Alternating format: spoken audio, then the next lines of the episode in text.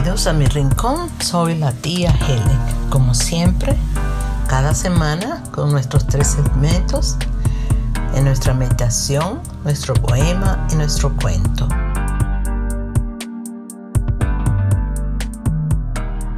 La lectura de hoy para esta meditación la encontramos en Salmo 102, 12 que dice así, Mas tú, Jehová, permanecerás para siempre y tu memoria de generación en generación. Los años no llegan solos.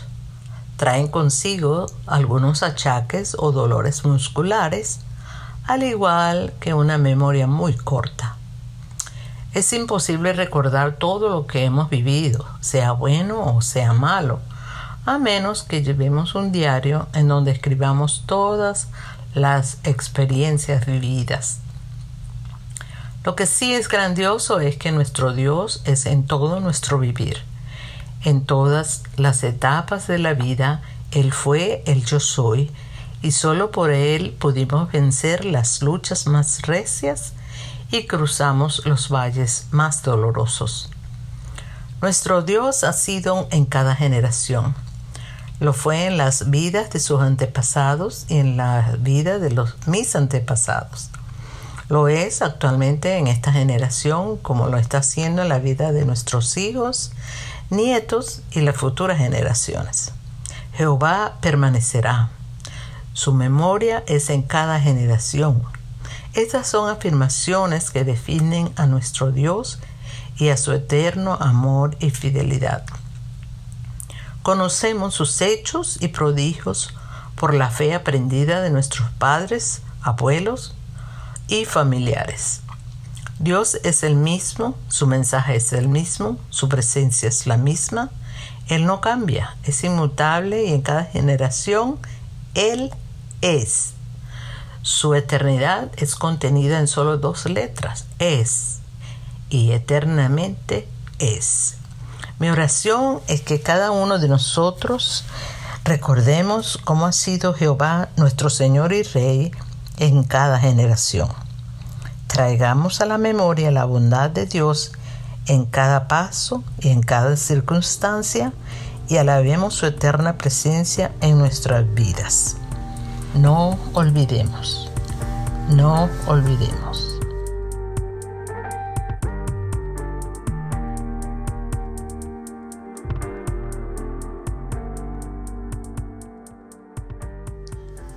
Para el segmento de poemas del alma, hoy vamos a dar gracias.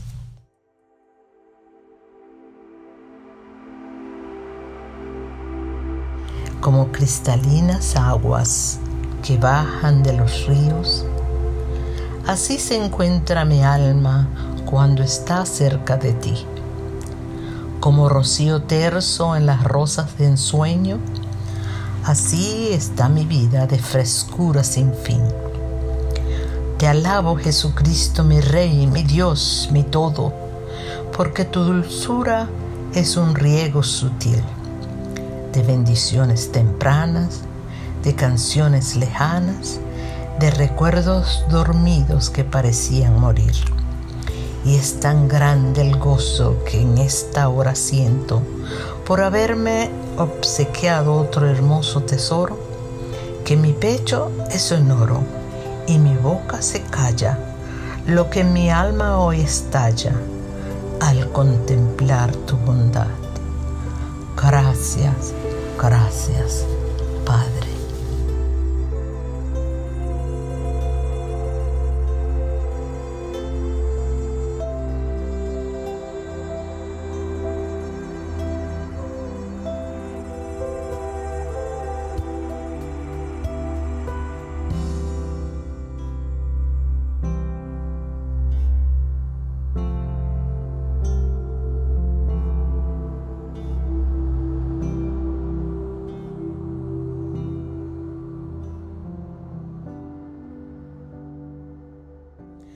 Nuevamente, hoy tenemos un cuento que se basa en las mascotas de una pequeña niña llamada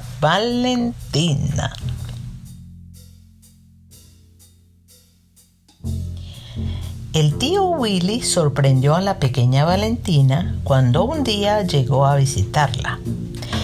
Le trajo dos tortuguitas bebés tan chiquitas que cabían en las manos de la niña.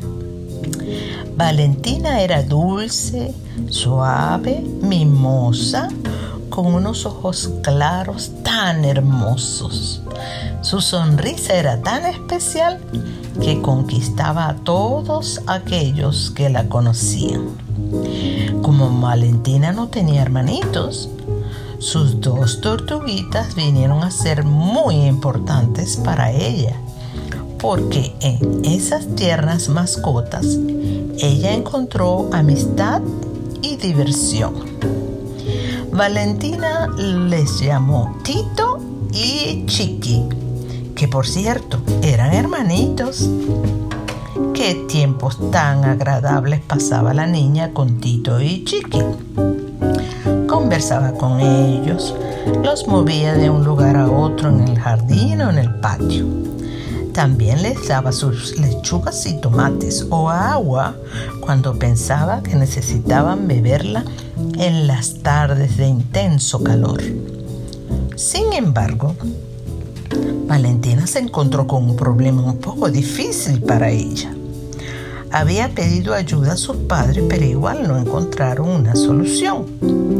Después de comer, Tito y Chiqui se desaparecían entre la grama y las plantas del jardín y a ella le costaba tanto encontrarlas. Un día, cansada de esa situación, a Valentina se le ocurrió una muy buena idea. Para que Tito y Chiqui salieran de su escondite, ella les ofrecería comer helado de chocolate que era su favorito.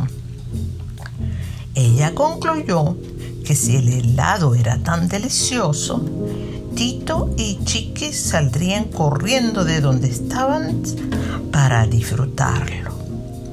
En la primera oportunidad que tuvo, Valentina trajo al jardín un poco de helado y colocando en, una piedrita en la entrada de la casa, donde podría ser visible para sus amiguitos, comenzó a llamarlos. Tito, Chiqui, Tito, Chiqui. Los ojitos claros y hermosos de Valentina se llenaron de asombro porque el helado se comenzó a derretir y a deslizarse hacia el césped. Las pequeñas gotitas desaparecieron tan rápido que ni Tito ni Chique pudieron disfrutarlo. Papá entonces se unió al experimento, doblando sus rodillas para estar a la altura de su hijita. Con mucha sabiduría y dulzura, papá le explicó a Vane, como él la llamaba, que las tortuguitas solo podían comer tomate y lechuga, si no se enfermarían.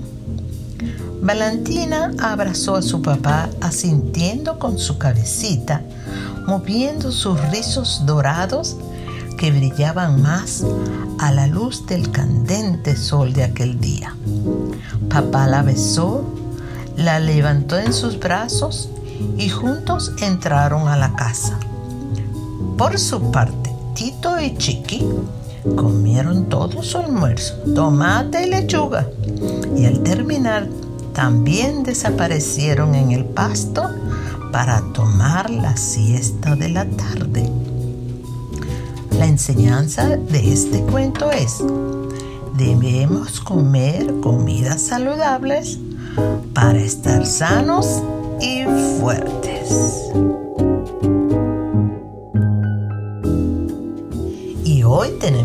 La oración por un niño muy especial. Él es americano, de padres hispanos y vive en Estados Unidos. Alexander es su nombre. Alexander, go ahead, pray for us.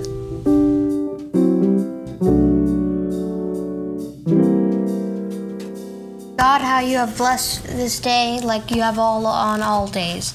God, please let all the children of the world be safe and all others of this corona and this disease to go away one day. In Jesus. In Jesus' name we pray. Amen. Amén. Thank you.